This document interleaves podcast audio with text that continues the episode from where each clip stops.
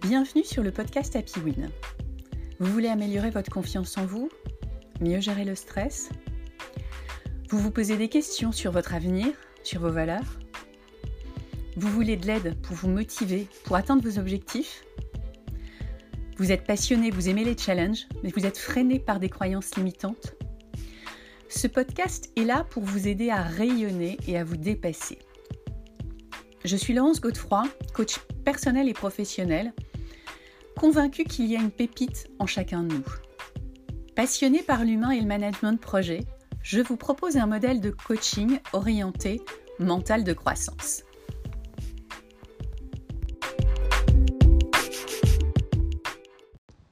Bonjour à tous, j'espère que vous allez bien. Je suis ravie de vous retrouver pour le 84e épisode d'Happy Win. Aujourd'hui, on va parler du futur du travail suite à la pandémie. Résilience, agilité, flexibilité, quête de sens, quête de reconnaissance, empathie, sont quelques mots qui ont pris énormément d'ampleur ces derniers mois. Je reçois aujourd'hui Laurent Levisal, qui est cofondateur de l'Institut de la résilience. Alors, j'ai rencontré Laurent il y a quelques années à l'EDEC, lorsque j'avais repris mes études pour faire un exécutif MBA. Et Laurent est un professeur et un conférencier qu'on n'oublie pas. D'ailleurs, si je médite aujourd'hui, c'est suite à un stage de résilience organisé par Laurent à l'EDEC. Et ce stage a vraiment été un déclencheur pour moi, pour comprendre la résilience et passer à l'action pour la développer. Laurent a une expérience de management et de sciences humaines très riche. Il a passé quelques années à des postes de directeur général aux États-Unis, en Europe et en Chine pour des start-up et des sociétés globales. Il est aujourd'hui formateur, conférencier et il accompagne les leaders et leurs équipes dans le développement de leur résilience et du leadership. Allez, c'est parti. De quoi on va vous parler? Euh, Qu'est-ce qui a changé dans le monde du travail avec la pandémie et pourquoi? Quelles sont les attentes des collaborateurs? Et comment, y répondre? Bonjour Laurent, je suis vraiment ravie de te recevoir sur ce podcast. Euh, comment vas-tu? Et est-ce que tu peux te présenter en quelques mots, s'il te plaît? Ben oui, absolument. Bonjour Laurence, je suis ravi de te euh, retrouver euh, aujourd'hui après euh, ces quelques années qui se sont écoulées, où on s'était rencontrés dans un séminaire de résilience. Alors, pour nos auditeurs, peut-être me présenter en quelques mots. Je m'appelle donc Laurent Levisal. J'ai en fait commencé ma carrière professionnelle dans euh, la distribution, où j'ai eu la chance de, parcourir le monde, démarrant aux États-Unis et en terminant euh, en Chine.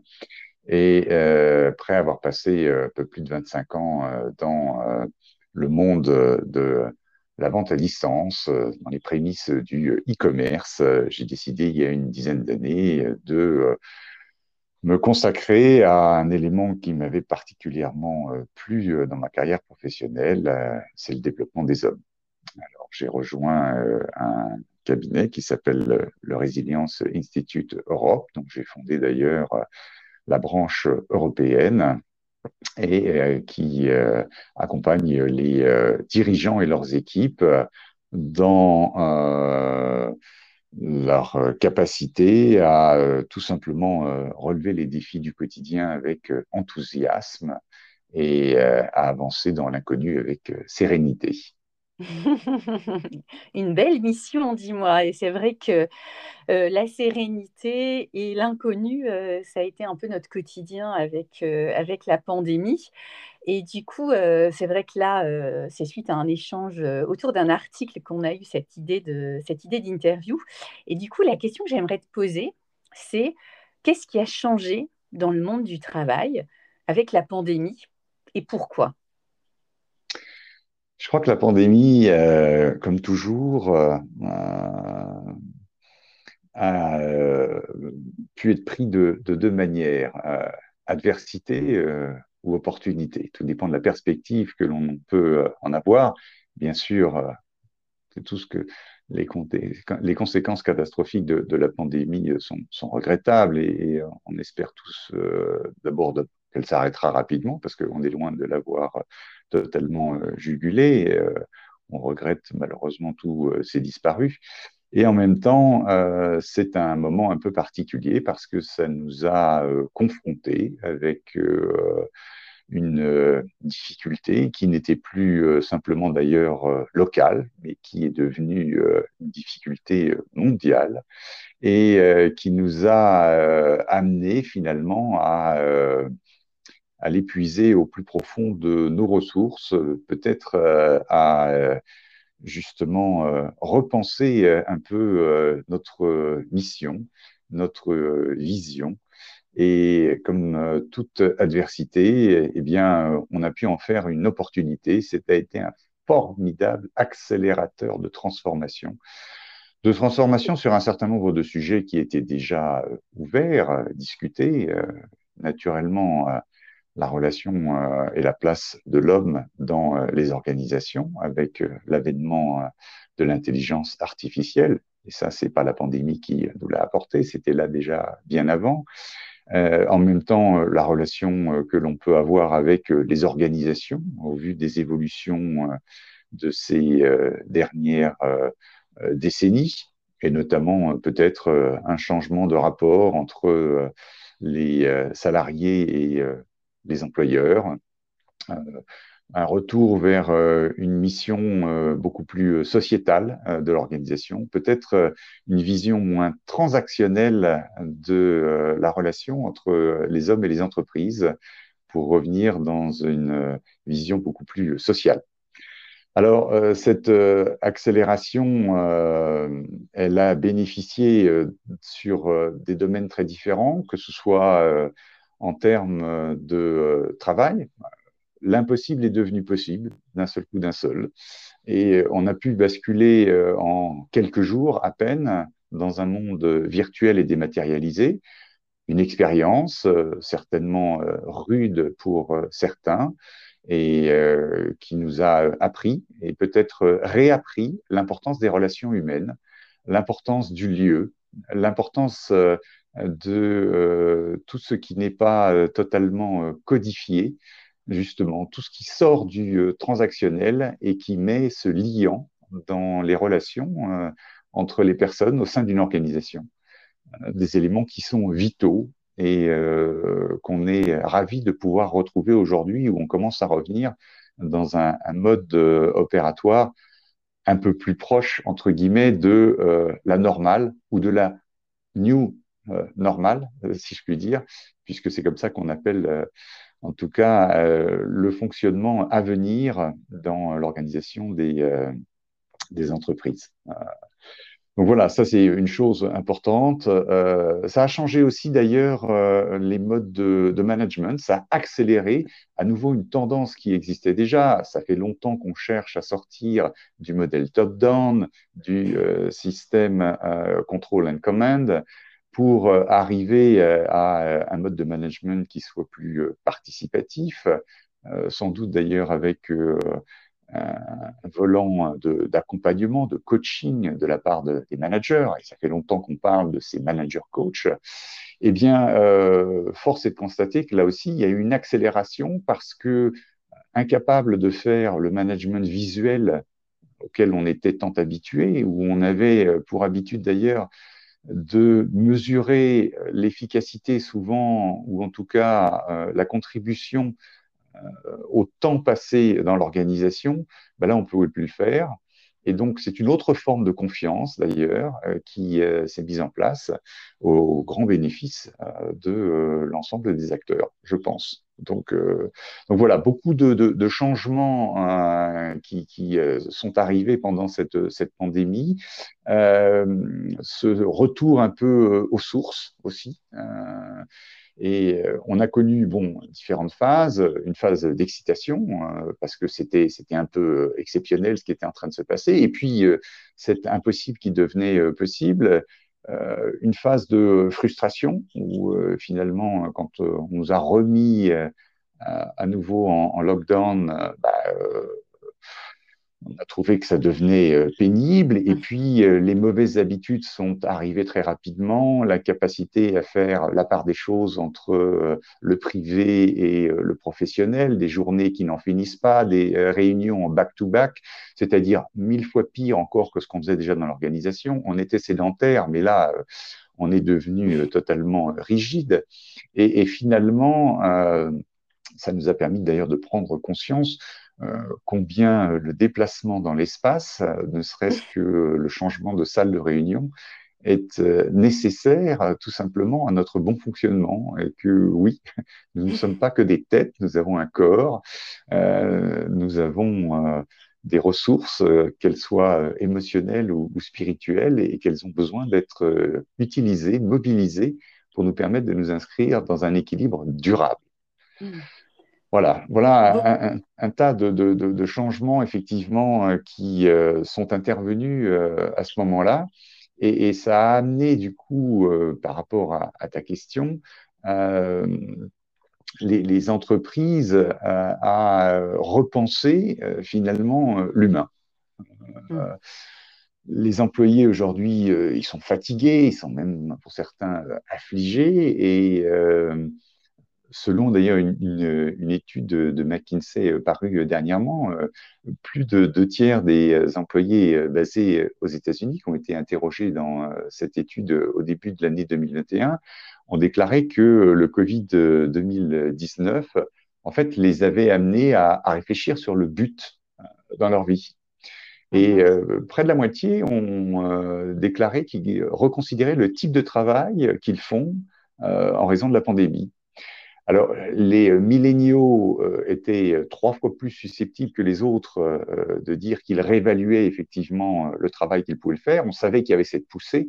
Et je crois que voilà, il y a un certain nombre d'éléments hein, qui arrivent à un certain moment. On a ce déclencheur de la pandémie et du coup, ça ouvre des perspectives extrêmement larges et une transformation profonde euh, qui euh, est à venir, qui est en chemin d'ailleurs au sein euh, des organisations. Et tout ça pour, je l'espère, le bénéfice non seulement de la planète, mais aussi des personnes, des organisations. Oui, beaucoup. alors, effectivement, une formidable accélération, beaucoup de changements, un questionnement très très important. et du coup, par rapport à tout ce questionnement, par rapport à, tu le citais, hein, une étude McKinsey, quelles sont pour toi les nouvelles attentes des collaborateurs? Euh, Je pense qu'il y a des questions qui sont un peu nouvelles, comme cette question du, enfin un peu nouvelles. Elles ne sont pas nouvelles, elles étaient latentes et elles sont maintenant ouvertement posées sur la table. On avait avec euh, la génération Y et puis la génération Z euh, cette poussée entre guillemets autour euh, de, du sens et du bien-être. Mais c'était encore, je dirais, uniquement les, les nouvelles générations. les dirigeants n'avaient certainement pas encore pleinement pris la mesure et, l'importance euh, de ces facteurs. Et aujourd'hui, euh, il est clair que ça devient un élément euh, fondamental dans la relation qu'on peut avoir avec l'organisation. Alors aujourd'hui, qu'est-ce que cherchent finalement les, les, collaborateurs? Ils veulent un sens renouvelé et révisé du but de, de, leur travail, euh, de leur raison d'être. Ils veulent des liens euh, sociaux et, interpersonnels avec leurs collègues et leurs responsables qui soient riches. Ils veulent euh, se sentir comme faisant partie d'une communauté, d'être dans une identité qui est partagée. bien sûr, ils veulent et on en a toujours besoin, un salaire, des prestations, des avantages, mais ils veulent surtout se sentir valorisés, reconnus, euh, contributeurs à l'intérieur de leur organisation, reconnus par l'organisation et par leurs dirigeants. Ils veulent euh, du relationnel qui soit riche. Alors, ça ne sera pas nécessairement en personne parce qu'on a goûté à ce monde virtuel, mais euh, on veut être dans la relation bien plus que dans la transaction. On souhaite, bien sûr, euh, avoir un, le bon mix euh, de, de, flexibilité euh, dans un travail euh, hybride à la fois en, en, distanciel et en présentiel. Et là, crois qu'on a encore beaucoup de travail à faire parce qu'on découvre combien ce, ce présentiel est, est, important, combien il est nourricier.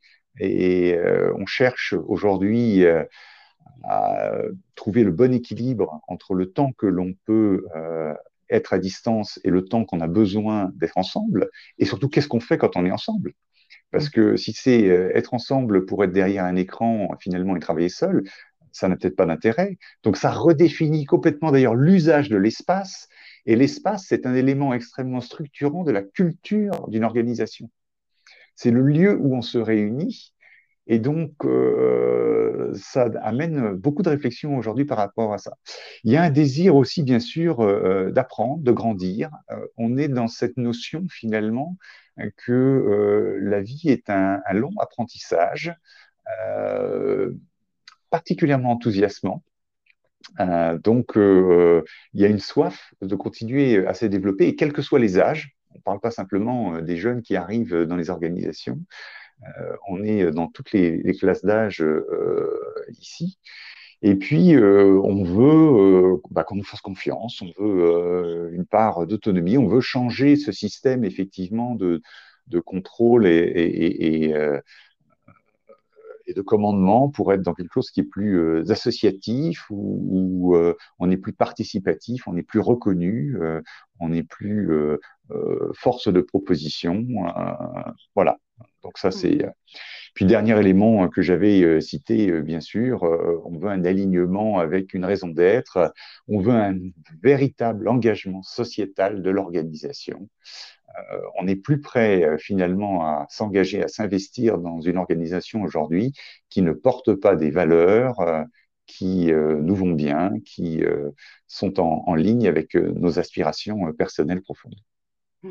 Donc beaucoup de beaucoup d'attentes, mais des attentes qui sont, euh, qui sont profondes, qui sont, euh, comme tu disais, hein, à la fois euh, le sens, l'alignement avec les valeurs, continuer à apprendre, avoir de la confiance, avoir de l'autonomie, retravailler aussi par rapport à cet espace de, de travail et justement le lien social. Et, et, quand on vient au travail, mais c'est OK, on vient au travail, mais pour faire quoi alors du coup, euh, par rapport à toute la variété de, euh, euh, ces attentes, comment on peut comment répondre à toutes ces attentes?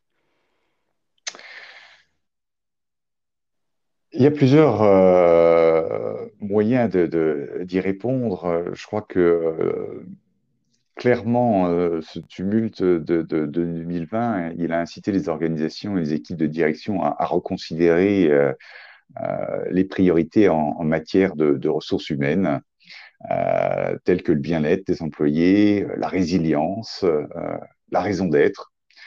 Un sujet qui peut paraître très personnel, qui est souvent difficile à aborder en entreprise, et pourtant 70% des salariés déclarent que le travail, leur travail définit leur raison d'être. Donc on voit l'importance de ce lien deux axes euh, fondamentaux euh, pour aider euh, finalement à, développer ou répondre à ces attentes. Le premier, c'est le développement du CARE. Hein, prêter attention, s'intéresser effectivement à la personne. et ce care, cette attention, n'est pas en opposition avec la performance. Euh, au contraire, d'ailleurs, euh, je dirais qu'au travers de la résilience, euh, ils vont se renforcer, ces deux éléments. donc ça, c'est quelque chose de, vraiment très important. Et on a commencé d'ailleurs à entendre pas mal d'entreprises travailler sur la santé mentale. C'est quelque chose qui était un peu, un peu caché. Enfin, on ne voulait pas trop en, parler. On a toujours un peu peur. Un peu comme le, terme résilience qui faisait toujours un peu peur. Et puis euh, d'un seul coup, d'un seul, euh, on, s'est aperçu que dans santé mentale, il y avait surtout santé et que euh, la bonne santé, c'est extrêmement important, que la bonne santé mentale dépend des conditions dans lesquelles on opère et donc on a un rôle à jouer par rapport à cette santé mentale. Et puis, la deuxième chose, c'est de créer des conditions d'une expérience salariée positive. on sait que lorsqu'on a une expérience salariale positive, on va avoir un engagement qui est nettement supérieur que si l'engagement, si l'expérience est négative. Euh, c'est euh, une expérience qui va donc être aujourd'hui plus personnalisée, plus authentique, plus euh, motivante et qui va prendre en compte en fait les, circonstances personnelles. Je reviens à cette idée, on est sorti un peu de ce contrat cognitif après le contrat social qui s'est arrêté dans les années 1950, on revient à un contrat humain et, on reprend la personne et reconsidérer euh, justement les, circonstances personnelles, euh, chercher euh, finalement à, trouver un meilleur alignement entre les individus et, les organisations. Alors, se prendre soin, bah, ça va être mettre les gens en capacité, hein, s'assurer que les gens sont en capacité, et c'est tout ce qu'on fait autour, nous particulièrement d'ailleurs, de la résilience aujourd'hui pour ça qu'on a eu beaucoup de demandes euh, ces euh, derniers temps. Finalement, euh, accompagner les collaborateurs pour les mettre en capacité finalement de naviguer dans les hauts et les bas avec aisance. On ne peut pas être au top en permanence. C'est pas là la question. Et l'entreprise ne peut pas escompter que ses collaborateurs soient tout le temps au top. Mais ce qu'on cherche, c'est à développer cette agilité, euh, finalement, ces capacités pour pouvoir euh, rebondir, pour euh, pouvoir grandir, pour pouvoir se connecter, pour pouvoir se réaliser, tout simplement. La deuxième partie sur cette dimension plutôt de, l'expérience salariée, elle, tient sur trois, dimensions. Euh, peut-être l'expérience euh, sociale et communautaire euh, du salarié de l'entreprise, c'est ce sentiment d'appartenance, c'est le développement de cette confiance, c'est la reconnaissance de la contribution de chacun des acteurs. Et finalement, c'est comment on fait société ensemble. Deuxième euh, élément, c'est plutôt euh, l'expérience dans euh, la manière dont le travail s'exécute, dans la réalisation du travail. Est-ce que les responsabilités sont claires? Est-ce que le travail est motivant? Quel est le niveau de contrôle, justement? Quel est le niveau d'autonomie? Quelle est la flexibilité qu'on peut avoir dans, dans l'exécution? Et quelles opportunités finalement de, développement euh, peut-on trouver euh, dans, euh, l'exécution de ce travail? Et puis le, troisième, c'est l'expérience qu'on va avoir dans, le contexte spécifique de cette entreprise, avec bah d'abord la raison d'être de cette entreprise, quel est cet engagement sociétal, est-ce qu'il est en ligne avec le mien, quels sont les moyens les technologies euh, qui sont euh, offertes, et c'est extrêmement important aujourd'hui, euh, aussi bien d'ailleurs pour, je dirais, développer mes capacités, mes connaissances, ma créativité, l'innovation, le travail en équipe, que pour exécuter un certain nombre de tâches techniques particulières. donc ça, c'est un, élément qui est, important. Et puis l'environnement, bien sûr, physique. C'est, euh, bah, on en reparlait.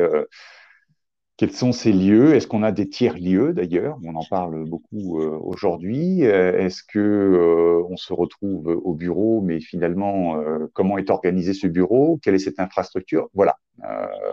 c'est quels sont les, moyens qui sont mis à nos dispositions par l'organisation dans le contexte de cette organisation. Alors, c'est loin d'être facile, hein, tout ça. Euh, c'est loin d'être facile. Euh, d'abord, le plus compliqué, euh, le plus compliqué, c'est que ça exige en fait de la part des entreprises et des dirigeants qui comprennent vraiment leurs employés. Comprendre, c'est la définition de l'empathie. L'empathie, c'est ma capacité à comprendre l'autre.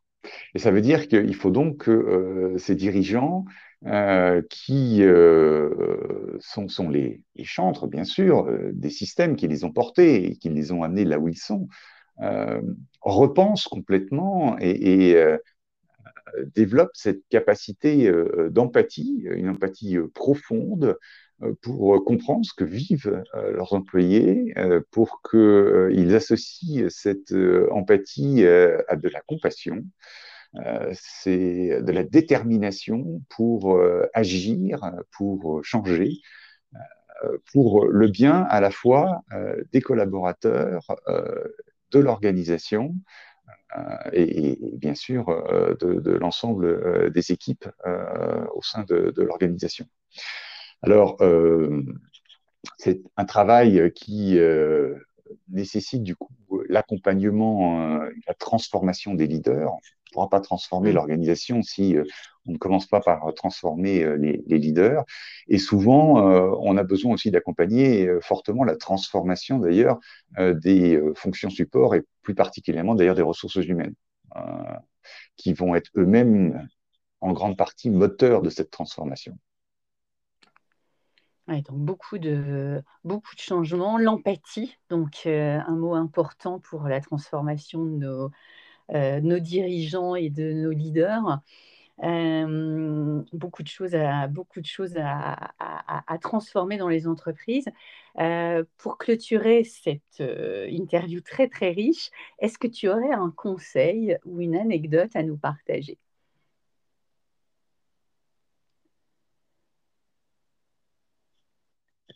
J'ai pas de,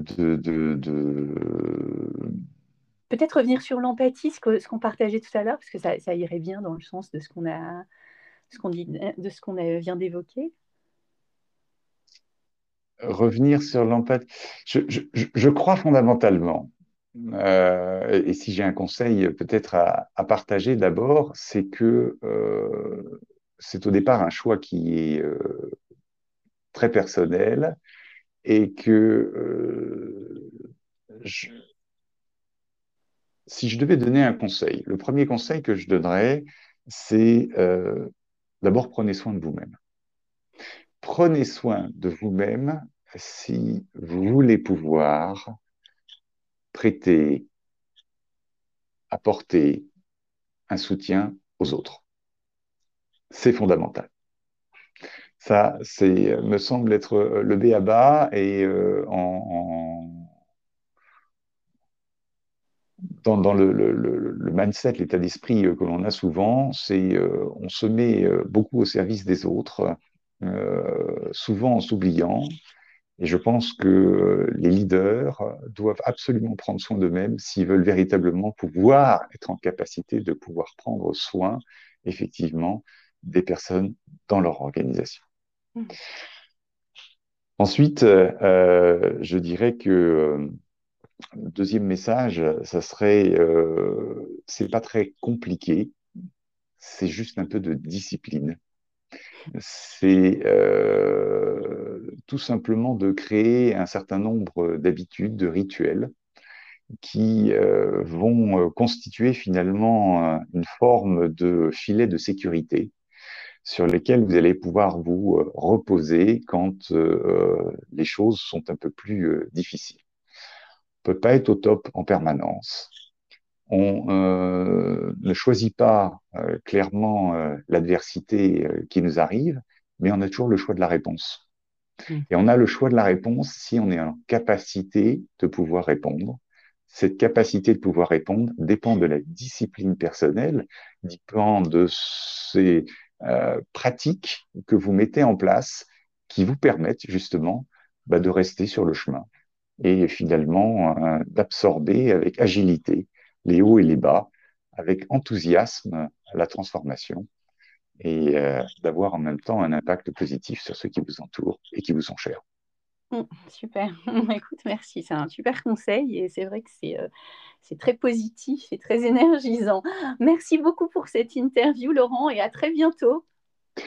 De rien, c'était un plaisir. À très bientôt, Laurence.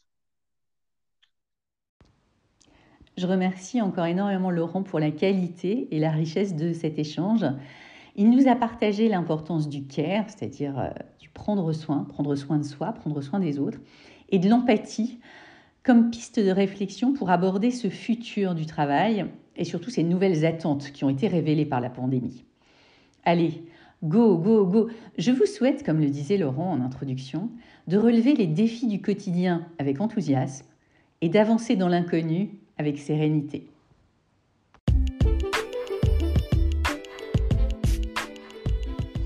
Merci d'avoir écouté ce podcast.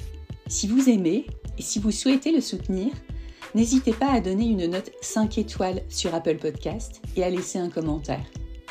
Cela lui donnera de la visibilité et me boostera pour continuer à vous proposer des thèmes qui vous intéressent. Pour aller plus loin, contactez-moi sur www.happywin.fr. Je vous proposerai un coaching personnalisé pour répondre à vos besoins. Le bonheur est un état d'esprit, la bella vita est mon mantra. À bientôt pour un prochain podcast. Très belle journée et n'oubliez pas, la réussite est en vous.